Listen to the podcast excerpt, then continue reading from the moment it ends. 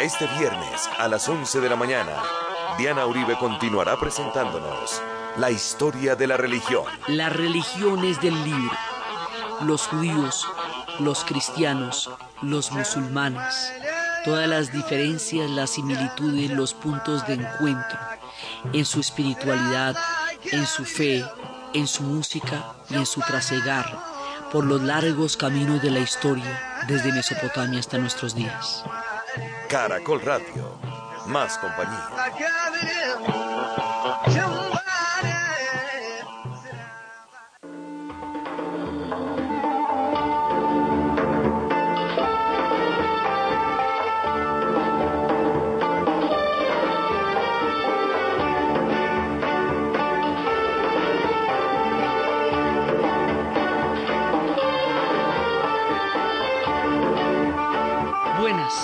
Hoy en los especiales de Caracol Estamos en la tercera parte de nuestra historia de la saga de los pueblos monoteístas. Y estábamos viendo cómo a través de la heroica lucha de Varian Fry se lograron salvar grandísimos e importantes intelectuales del mundo judío durante la Segunda Guerra Mundial, se salvaron del holocausto y con ellos se salvaron las obras de arte más eximias y más maravillosas. Y cómo dentro de este grupo, donde estaba Chagall, donde estaba Alma Mahler, estaba Leo Wanger, a través del cual vamos a conocer la historia del pueblo judío en Masada, en el episodio más aterrador y conmovedor de la historia de los judíos. Vamos a ver cómo este personaje nos va a traer en un libro que se llama igual, La Guerra de los Judíos, la historia de Flavio Josefo, como es su nombre romano, es un personaje sumamente particular por esa doble característica de ser un, persona, un judío y a la vez un judío dentro del imperio romano. Este personaje es por quien entraremos en la historia estremecedora de Masada. Joseph Ben Matatías es un judío universal, un judío cosmopolita, que primero estuvo en toda la formación de su pueblo y luego va a tener la oportunidad de ir a Roma y va a ser un diplomático, como decir, en el mundo romano. Va a estar en una rebelión, va a sobrevivir a la rebelión, va a resistir la rebelión y finalmente va a tratar, este hombre va a tratar de establecer un puente entre el mundo romano y el mundo judío como alguna forma en que se puedan comunicar esos pueblos en ese antagonismo tan bravo y va a convertirse, digamos, va a adoptar un nombre romano que será llamará Flavio Josefo. Por haber adoptado un nombre romano, durante mucho tiempo lo desconocerá la misma comunidad judía como fuente y como historiador, pero él es el único que estaba en la caída de Masada. Él es el único que realmente vio lo que ocurrió y él va a ser rescatado por Leon Feuchtwanger, que es otro judío, que es el que rescata toda esta historia y es el que lo, logra salvar Varian Fry sacándolo de la Alemania, de la, de la Francia de Vichy en tiempos del, del nazismo y que es lo que permite que todos conozcamos esto. Entonces resulta que Tito Livio ya es en ese momento emperador. Ya ha pasado el tiempo de Vespasiano su padre y ahora lo sucede Tito Livio. Tito Livio tiene que enfrentar lo que es Masada. Entonces, Masada es una fortaleza, es un monte grandísimo donde se refugian los que se lograron salvar de la destrucción del templo. ¿Y sabe qué hacen los romanos? Mire, esto es una historia de terquedad que nadie se la imagina. Los judíos se trepan en lo alto de la montaña del monte de Masada y desde ahí miran a los romanos y les dicen, ¿y a ver qué? ¿Qué van a hacer? A ver. Y los romanos empiezan a construir una rampa.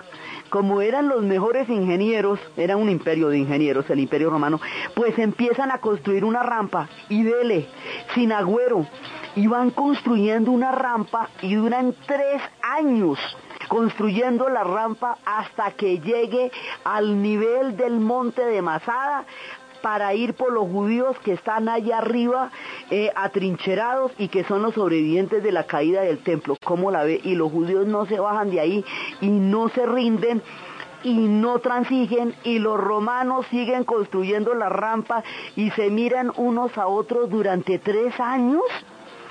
Se miran los unos a los otros cómo los romanos construyen la rampa y cómo los judíos los están mirando a ver, esperar hasta que suban y lleguen hasta el extremo donde está el monte y en eso esa es digamos la, la, mm, el enfrentamiento entre estas dos voluntades, la voluntad política romana, aquí no va a sobrevivir, me dicho, aquí ustedes se someten o se someten, y la voluntad religiosa judía, venga por nosotros a ver qué le va a pasar, a ver cómo la ve.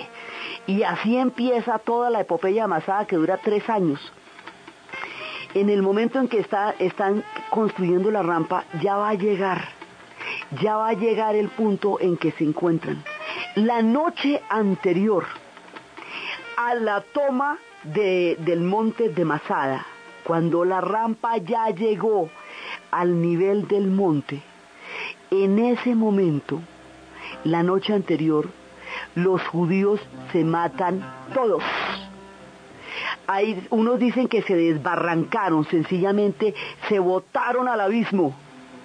Otros se mataron unos a otros para que no quedara nadie vivo, digamos en un pacto de, en un pacto suicida. Eso exactamente eh, es que, hay muchas, digamos, muchas maneras de narrar eso y hay muchas formas, pero la única fuente que se sabe es la fuente de Flavio Josefo, o, sea, Joseph Ben Matatías que estaba ahí. El asunto es que se matan absolutamente todos, unos se desbarrancan.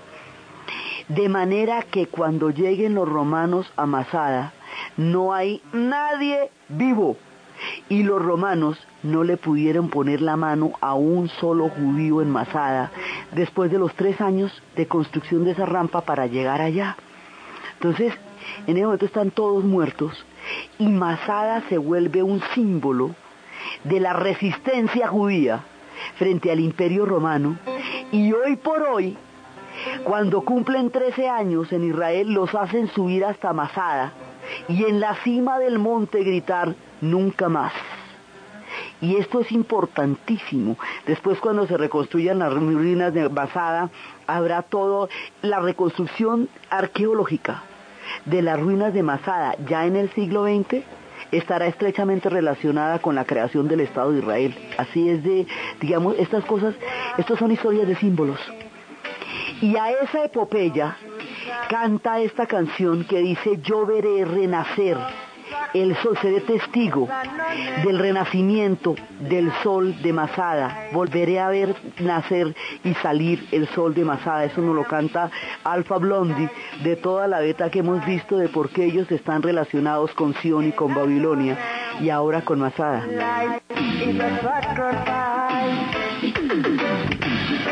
left me writing fun from my father. Witness a riding turn now from my father. I'm gonna witness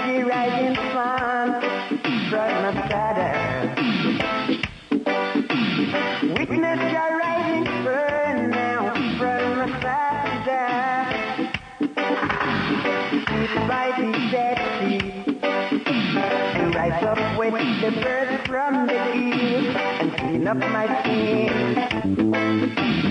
While the birds sing, I'm gonna climb up to the top of the rock of sacrifice. Cause I know now the Lord I don't forget his people. Yes, the Lord I don't forget his people.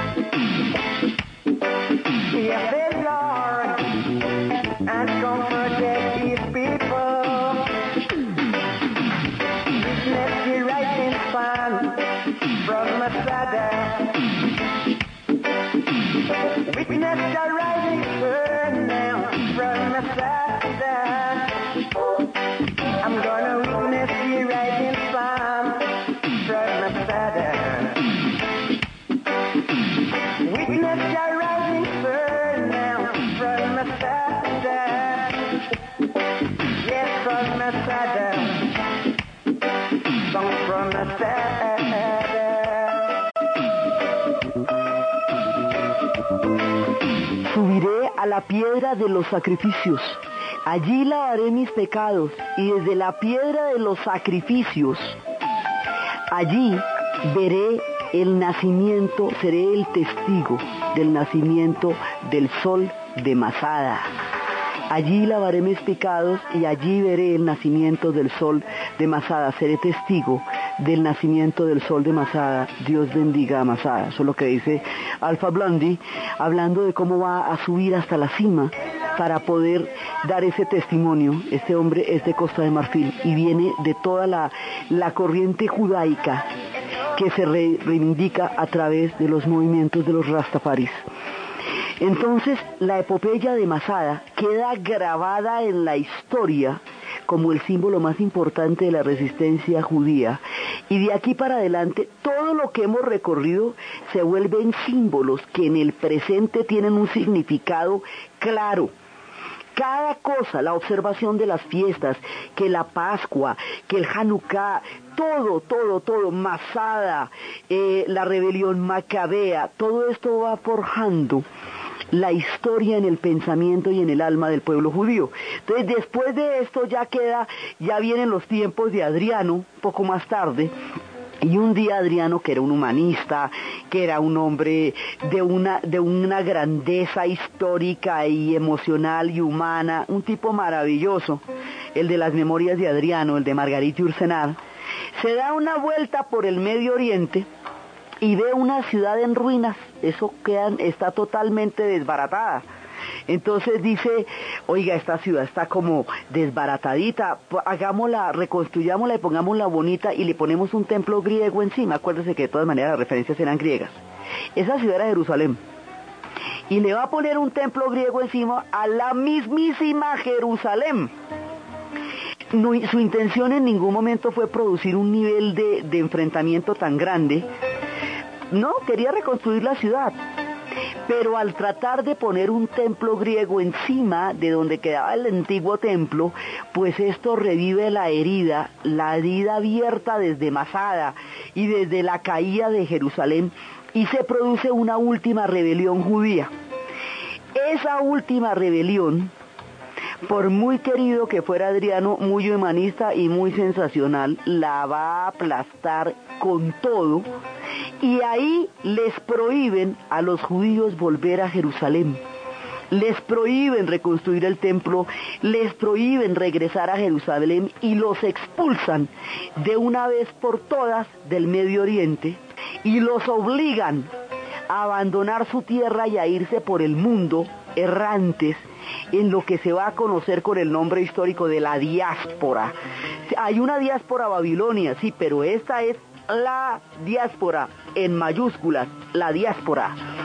Entonces, ahí quedan totalmente prohibidos de regresar a su tierra todo. Entonces las rebeliones son, pues primero, las que se van dando hasta la caída de Jerusalén y la destrucción del templo. Luego, la resistencia y el suicidio colectivo de Masada. Y que eso ya es, una es con Vespasiano, otra es con Tito Livio. Y esta que es la de Adriano es ya la expulsión definitiva de los judíos de Jerusalén. Ahí es cuando sucede todo esto. Entonces los judíos se van, hay un último judío que le dice, déjeme sacar las tablas de la ley, déjeme sacar la ley judía, déjeme sacar y crear una universidad, por favor. Entonces a ese último le dicen Mesías y la saca.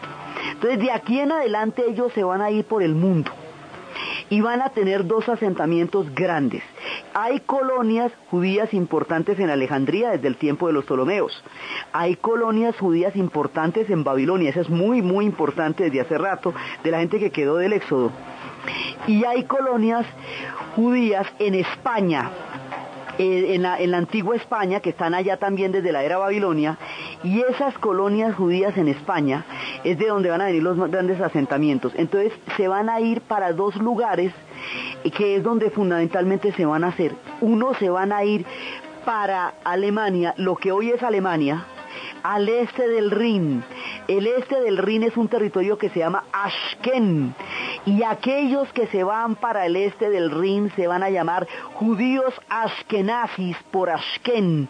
Y son los de los pelirrojos, los que tienen los rasgos como los de Uri Allen. ¿Sí? Y los otros que se van a ir para España Se van a llamar judíos sefarditas. Hay una canción sefardí que canta Radio Tarifa, que cuenta toda esa historia de los judíos sefarditas, los judíos sefarditas van a crear, van a formar parte integral de la gran civilización que más adelante va a tener Córdoba, que va a conocer esplendores nunca vistos ni antes ni después. Ellos serán los intelectuales, una clase intelectual importantísima de Córdoba. Estos de Sefarat son judíos de piel aceituna, y van a tener una contribución importantísima al mundo de Sefarat, cuando se vaya a dar el gran, al mundo árabe de Córdoba, cuando se vaya a dar el gran esplendor, cuando lleguen hasta esas tierras los pueblos del profeta. Esta canción nos cuenta ese ánimo de Sefarat que llegaría a ser grande y maravilloso.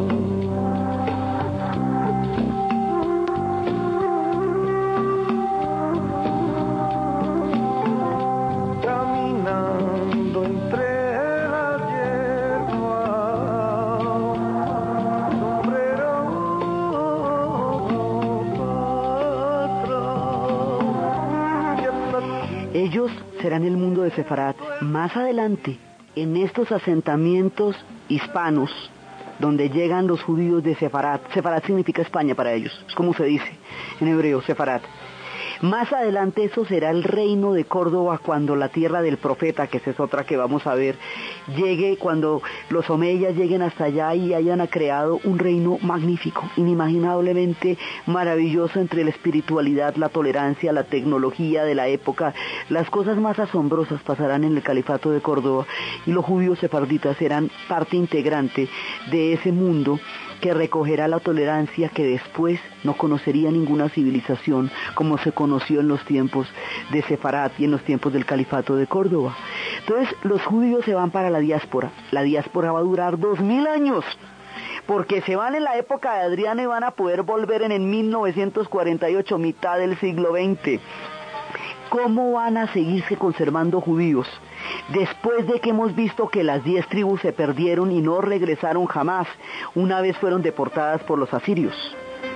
¿Cómo van a mantenerse judíos en toda la diáspora que van a vivir por Occidente? La historia en este momento sale del límite del Medio Oriente y se nos vuelve una historia que tiene que ver directamente con Europa, porque esta Europa que se van y es allá donde van a estar. ¿Dónde van a mantener en el, judaísmo? ¿Cómo van a mantener la ley? La ley, la palabra, el pacto con Yahvé lo van a mantener en el corazón.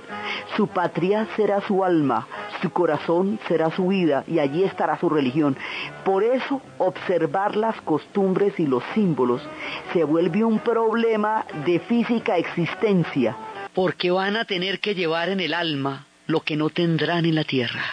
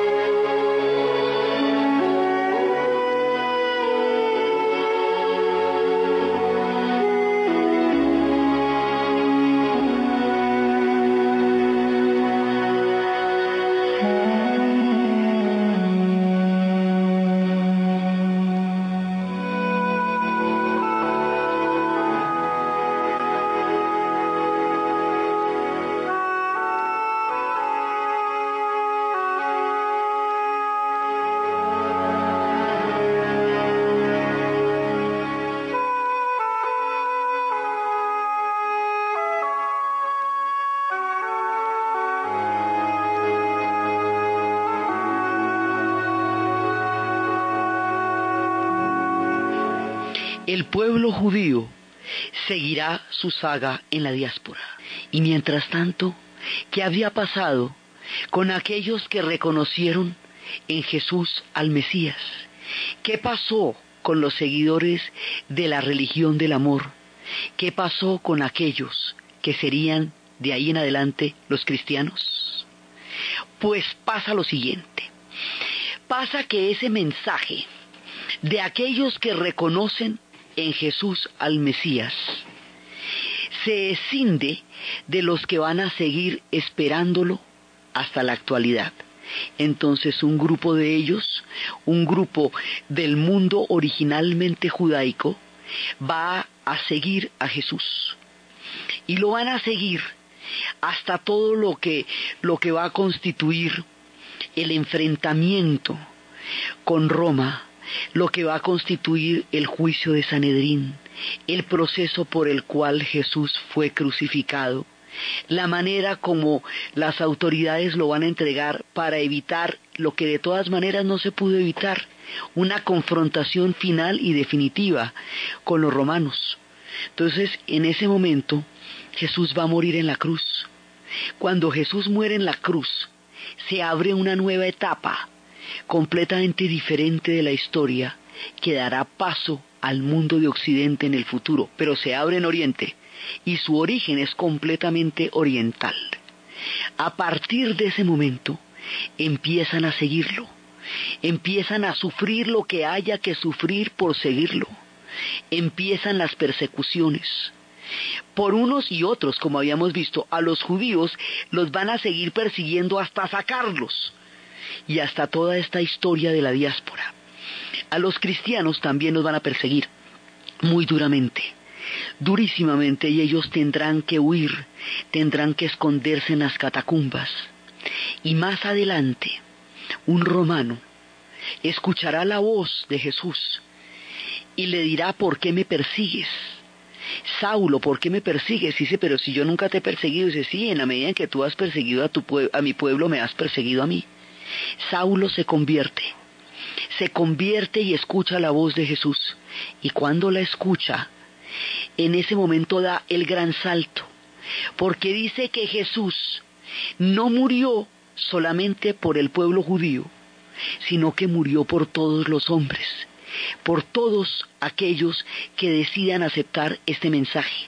Al hacerlo, universalizará el cristianismo, es decir, el cristianismo ya no es un credo de un grupo que se escindió al reconocer en Jesús al Mesías, sino que se vuelve un mensaje para toda la humanidad.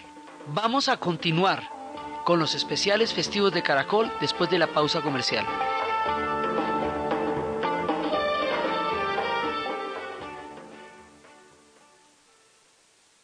Es hora de vivir el mejor entretenimiento. DirecTV te cambia la vida. DirecTV da la hora en Caracol Radio.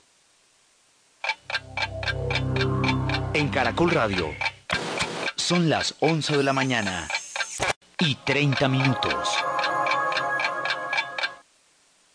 Mantén viva tu pasión. Suscríbete ya a DirecTV y te instalamos gratis hasta en tres televisores para que disfrutes la mayor cobertura del fútbol profesional colombiano. Llama ya al numeral 332 y visítanos en nuestros puntos de venta. DirecTV te cambia la vida. Promoción válida hasta 31 de marzo. Solo aplica para pospago en los planes básicos oro y plata. Aplica para estratos 3, 4, 5 y 6. Aplican condiciones y restricciones. Visita directv.com.co.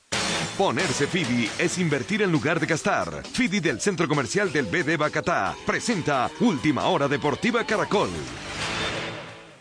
Talento Dorado lidera el grupo A de la Liga Argos de Fútbol Sala luego de su victoria sobre Río Negro en encuentro postergado de la fecha 4. David Sánchez, entrenador encargado del conjunto de Itagüí, habló sobre el buen momento de su equipo. Yo creo que el grupo vamos marchando bien, vamos paso a paso haciendo trabajo, cada día estamos acoplando más las líneas creo que con los partidos que se nos vienen vamos a tratar de ser los líderes líderes. Para la fecha 5 solo se han confirmado los encuentros Lanús Colombia frente a Deportivo Meta el sábado 6 de abril y el domingo 7 Once Caldas Deportivo Pereira y Gremio Samario frente a Río Negro.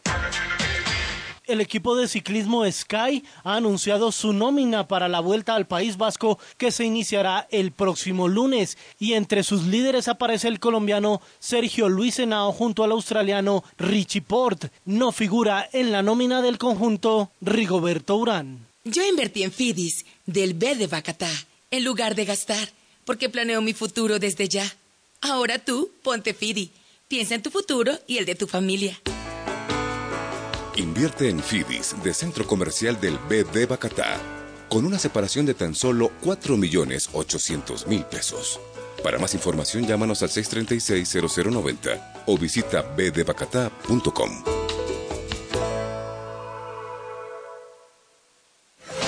Más información en www.caracol.com.co y en Twitter, arroba caracoldeportes.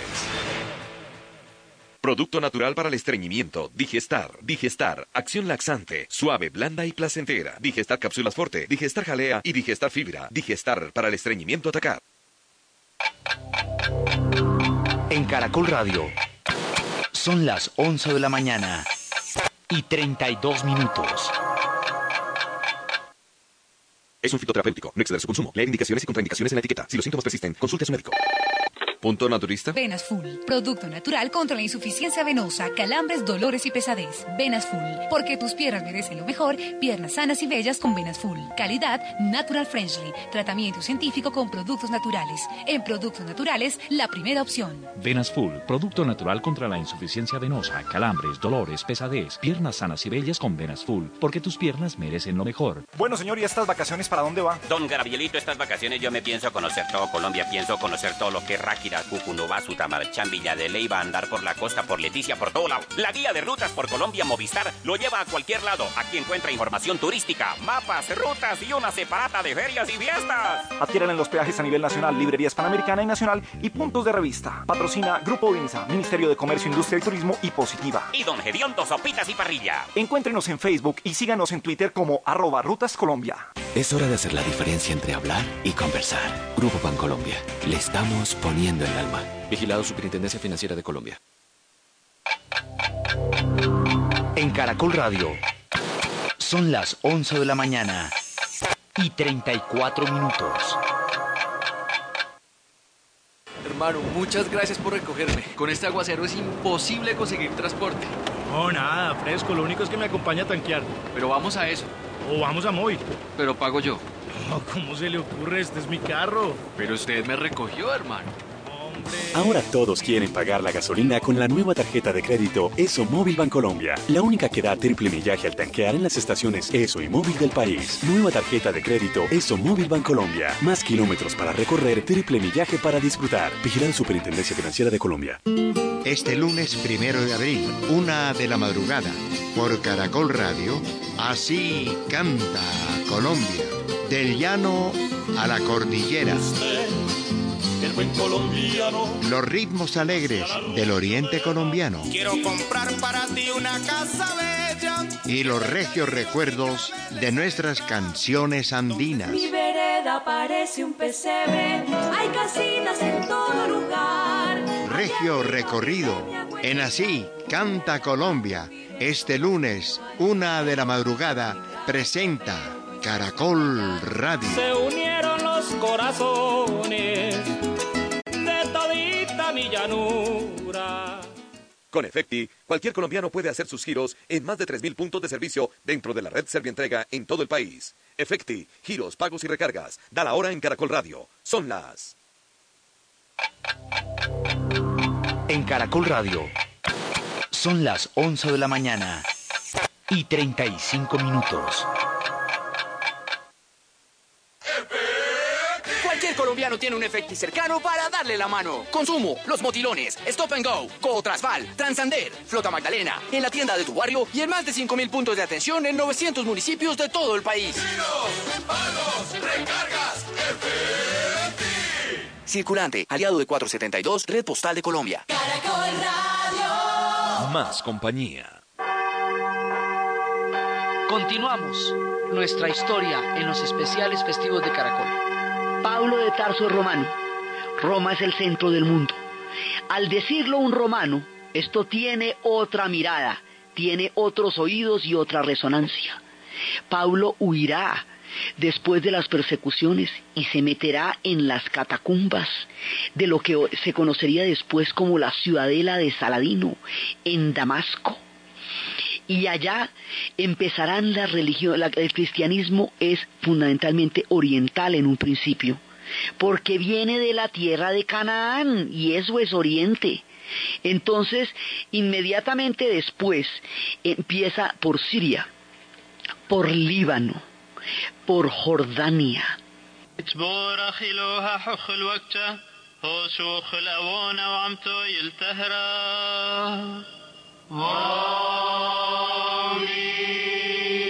مجتليخ يا إلهح مجتليخ.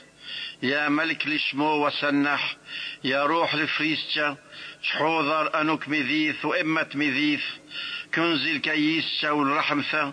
وهو بالحيوثة فاخ وإحا غويثح. طهرنا حمرجسة وقبح النفشة. وخلصنا يا رحومة مكتش ألو؟ مكتش قوي حيلة مكتش تشمويس أرحمنا مكتش ألو مكتش قوي حيلة مكتش Esto que estamos escuchando son las primeras voces del cristianismo. Es cristianismo en arameo, en el idioma en que primero lo van a escuchar en Oriente. Es cristianismo en, del que proviene de una población en Siria que se llama Malula, donde aún se dice el Padre Nuestro en arameo. Es desde el comienzo de los tiempos, de las lenguas semitas, de los pueblos antiguos, que vienen estas voces que ahora hablan de Jesús. Jesús llega a Roma, llega el cristianismo a Roma. Él personalmente no, pero el cristianismo llega a Roma. Y cuando llega a Roma, desafía en ese momento la estructura de poder y se convierte primero en un poder dentro del imperio romano, cuando se va haciendo la liturgia, cuando es necesario eh, empezar por una fase clandestina en la cual hay que protegerlos, hay que ayudarlos, el momento del martirio. Y después se va volviendo en un referente ético. La gente los va siguiendo porque su testimonio de fe es absolutamente conmovedor. El imperio romano ve cómo va creciendo. Luego esto se va volviendo un poder paralelo al del imperio romano, porque cada vez se hace más y más importante dentro de la sociedad romana. Hay un momento en que el imperio decae, hay un momento en que los sacerdotes se van a terminar convirtiendo en los administradores y en los escribas y van a ser los que van a tener el acceso a muchos de los documentos del mundo romano. Hay un momento en que el imperio romano ya no puede sostener toda la grandeza, la enorme extensión que posee y se parte en el imperio romano de Oriente y en el imperio romano de Occidente, porque es insostenible a nivel administrativo. Cuando se parte en el imperio romano de Oriente, entonces allá va a empezar un proceso por el cual Constantino va a declarar el cristianismo como la religión oficial del imperio. Cuando él hace eso, el cristianismo ha llegado ya a convertirse en un poder superior al poder del imperio romano. Es cuando mueren los dioses del Olimpo. Es cuando caen todos aquellos que durante miles de años habían estado rigiendo esa parte del planeta. Se irán para otros destinos, quedarán en el psicoanálisis, en la literatura, en todas las referencias del mundo, pero ya no en los santuarios. En ese momento Roma se cristianiza. Cuando Roma se cristianiza, la, parte de Oriente se va a constituir en un imperio esplendoroso, magnífico, rutilante, que se llamará Bizancio, cuya capital será Constantinopla, en nombre de Constantino. Mientras tanto, la Roma de Occidente va decayendo cada vez más, cada vez más, hasta que finalmente sucumbe a las hordas de bárbaros que la van a atacar. El día que ya van a golpear el acueducto romano, le dan en el corazón al imperio, al imperio de los ingenieros, y Roma eclosiona. Cuando cae el imperio romano, está el vacío, tan grande el vacío, que nada puede llenar esta sensación de que se acaba el mundo. Si el imperio material más grande del mundo ha caído, ¿qué nos queda? Una propuesta espiritual la propuesta de Jesús, porque lo que Cristo custodia no lo destruye el bárbaro con su espada, porque su reino no es de este mundo, es un reino espiritual. Eso es lo único que le da una alternativa valorativa a un mundo que siente que se le acababa absolutamente todo y se convierten al cristianismo porque el cristianismo ha tomado una fuerza y toda una mirada nueva, una mirada espiritual, mientras el mundo material de Roma decae ante los ojos incrédulos de quienes lo habitaron en ese momento. Entonces, el destino de Oriente y el destino de Occidente en el cristianismo es muy distinto, porque el destino de Oriente va a ser esplendoroso, va a ser Bizancio. Y ahí va a haber una continuidad entre la antigüedad y lo que sigue. Y va a haber una influencia griega profundísima de nuevo. Los griegos renacerán en su cultura ya con una fe ortodoxa. Y esta fe ya con una nueva fe cristiana y esta fe cristiana va a dar la, digamos, le va a dar la medida histórica a los griegos, a su cultura, y más adelante a los rusos, que desde el comienzo ya tienen una relación muy profunda con el cristianismo, y más adelante serán ellos los herederos de Bizancio.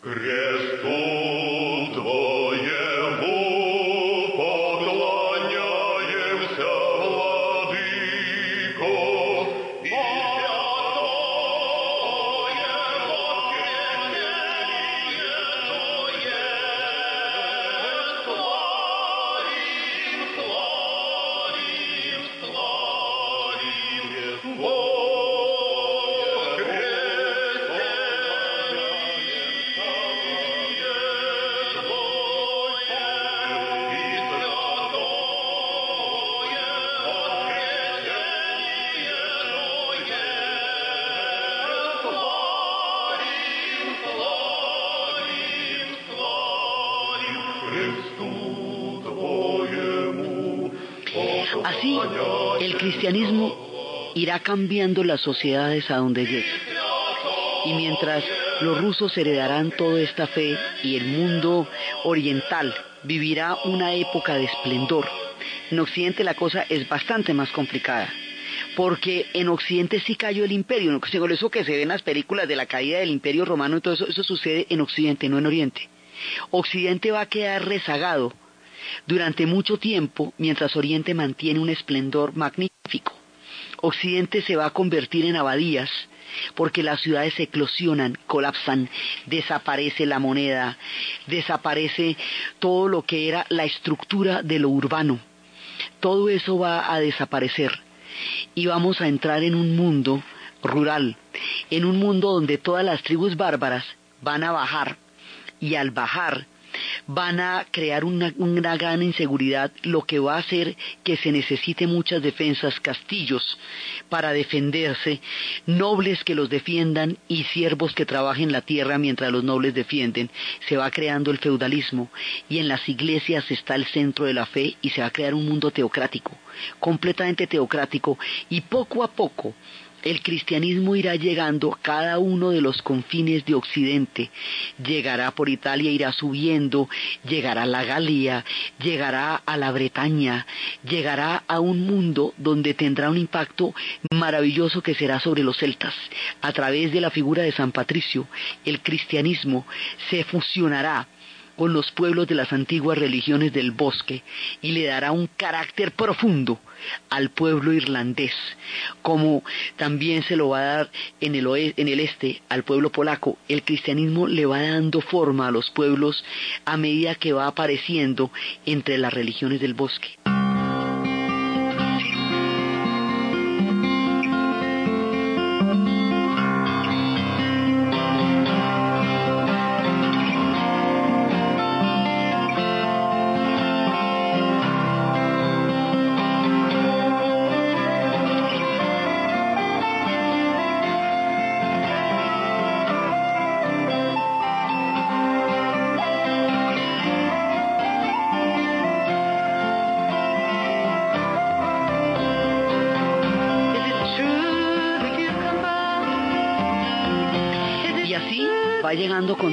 Religiones del bosque en Occidente, pero Occidente va a pasar un largo periodo de guerras, de confrontaciones, de castillos, un periodo de caballeros, toda una historia sucederá en Occidente. Mientras tanto, Oriente continúa, continúa, continúa en toda su grandeza.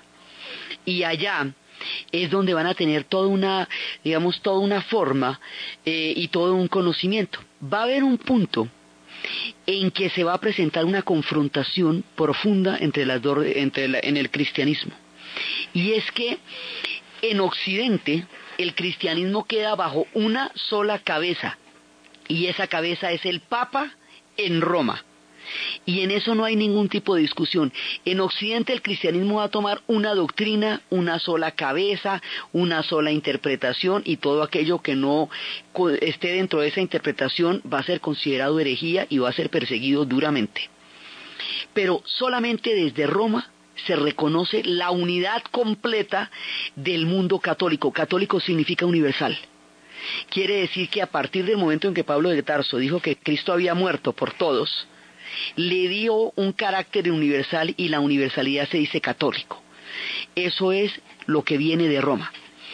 Pero mientras tanto, en Bizancio, las iglesias van a tener patriarcas por separado, no van a tener una sola cabeza, como es el caso de Roma, sino que van a tener muchas. El más importante, el metropolitano, se va a dar en Constantinopla, pero cada una de ellas en Antioquía, cada una de, en, van a tener una cabeza propia, en Grecia van a tener su propia cabeza, en Chipre van a tener su propia cabeza, en Rusia van a tener su propia cabeza, cada iglesia ortodoxa tiene una, un jefe independiente. No existe una sola cabeza de iglesia, eh, mientras que en Roma sí. Esa es una diferencia fundamental. Aquí se presenta una ruptura, hasta el año 1000, una ruptura profunda, la primera gran escisión. Los que quedan al oriente, en lo que era el imperio romano de oriente, serán cristianos ortodoxos. Orto significa recta, doxa significa opinión, la recta opinión. Y los que quedan al occidente serán romanos. Serán cristianos romanos católicos. Entonces, unos serán católicos por el mensaje universal de Pablo de Tarso y otros serán ortodoxos y esos van a tener un desarrollo diferente, sus ritos son diferentes. En el rito ortodoxo hay una, un iconostasio que es una pared, de, digamos como una pared de madera, una estructura de madera hecha de iconos sagrados, a la cual se dirigen los fieles, en donde entran en conversación con el icono. Mientras que en la parte de occidente hay un altar donde está el sacerdote oficiando la misa y la gente está mirando al sacerdote. En el una hay un iconostasio y las relaciones con los iconos y en la otra las relaciones con el sacerdote. Hay muchas otras diferencias rituales. El carácter divino se acentúa mucho más en Oriente por la influencia persa y por la influencia egipcia, mientras que en Occidente el carácter humano de Jesús tiene una poderosa implicación de, que conmueve y que llama también y así van desarrollándose las dos iglesias. En el futuro, mucho tiempo más adelante, en Occidente se presentará otra ruptura, que será la ruptura del mundo protestante. Mientras tanto, el cristianismo en Oriente también va avanzando. Y Cirilo y Metodio, dos monjes, van a llevar la fe ortodoxa a los Balcanes. Y Cirilo y Metodio llevarán esa fe ortodoxa en un alfabeto que tiene su origen en el alfabeto griego y por el nombre de Cirilo se llamará alfabeto cirílico por Cirilo. Y esa será la fe que tengan los serbios, y esa será la fe que tengan los montenegrinos, y esa será la fe de los ortodoxos. Los Balcanes y la Europa del Este será un punto de tensión entre las dos religiones, porque los polacos serán católicos profundamente como los irlandeses, mientras que los rumanos van a ser ortodoxos y van a tener estos frescos magníficos desde el siglo XIII en Susaba, maravillosos al norte en una región que ya casi colinda con Ucrania. Los rusos harán de la fe ortodoxa la esencia del alma del corazón de los rusos y quien quiera entender las profundidades de esa fe debe leer a Dostoyevsky para comprender lo profundo o a Tolstoy. Esa será el alma rusa. Entonces, en Europa, en lo que hoy es Europa del Este, es donde se da el campo entre las dos religiones, entre el cristianismo romano y el cristianismo ortodoxo. Ese será un punto.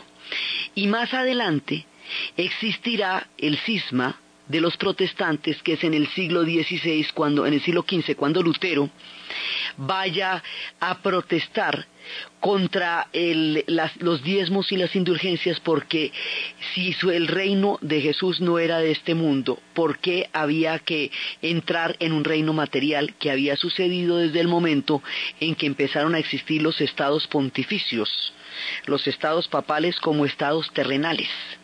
Entonces se va a producir una reforma, un movimiento que se conocerá como la reforma, que empezará en Alemania con Lutero, que se extenderá a Suiza, que tendrá personajes como Calvino, como Zwinglio, que irá a Holanda, que después llegará a Escandinavia, que en Inglaterra tomará una corona diferente porque los ingleses, Enrique VIII se convertirá a la, a la nueva fe porque no lo dejaron separarse, divorciarse de Catalina de Aragón y creará una iglesia cuya cabeza es él, que es la iglesia anglicana.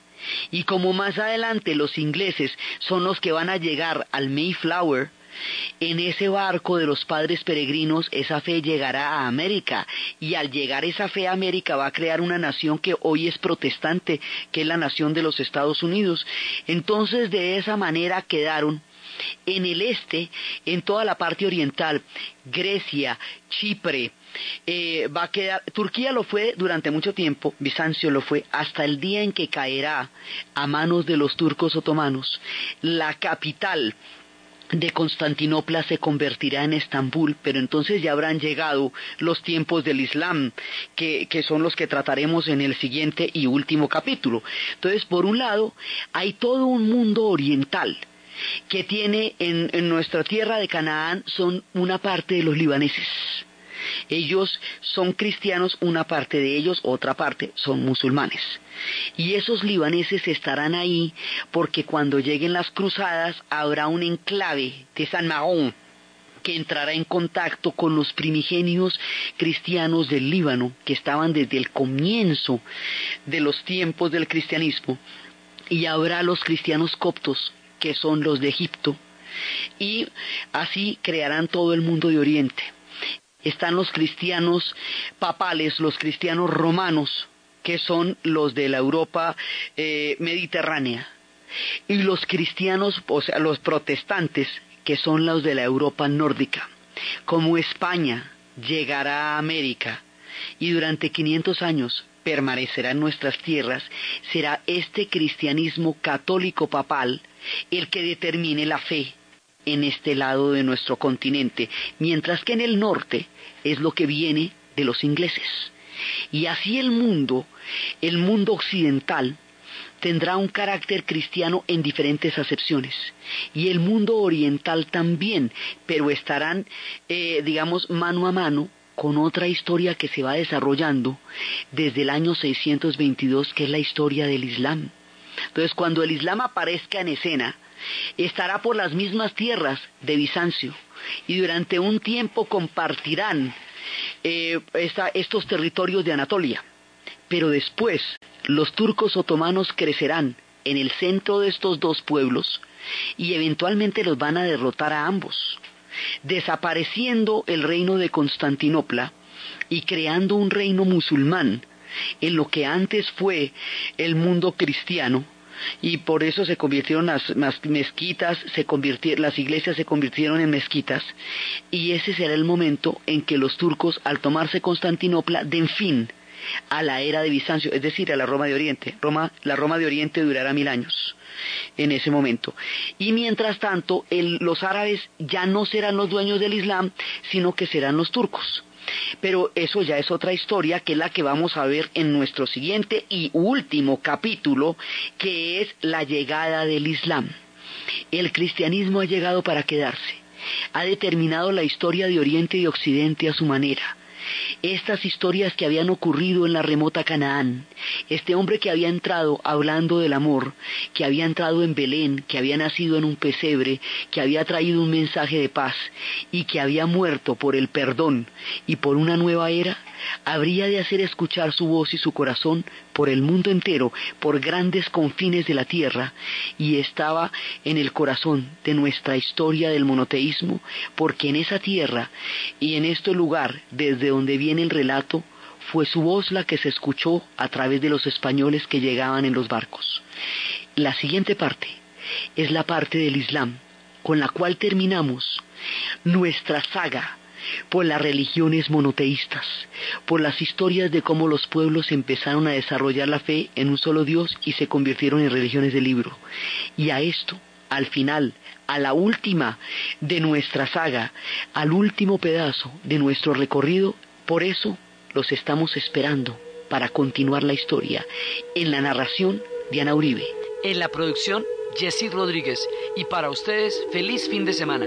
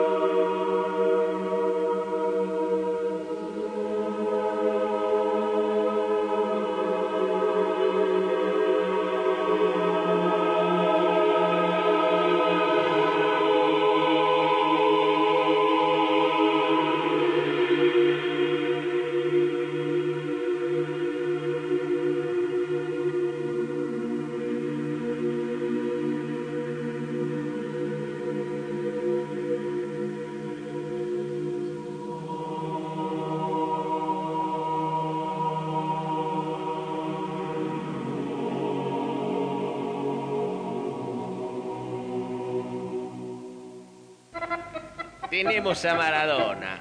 Ah, bueno. Tenemos a Messi. ¿Qué querés que te diga? Tenemos al Papa.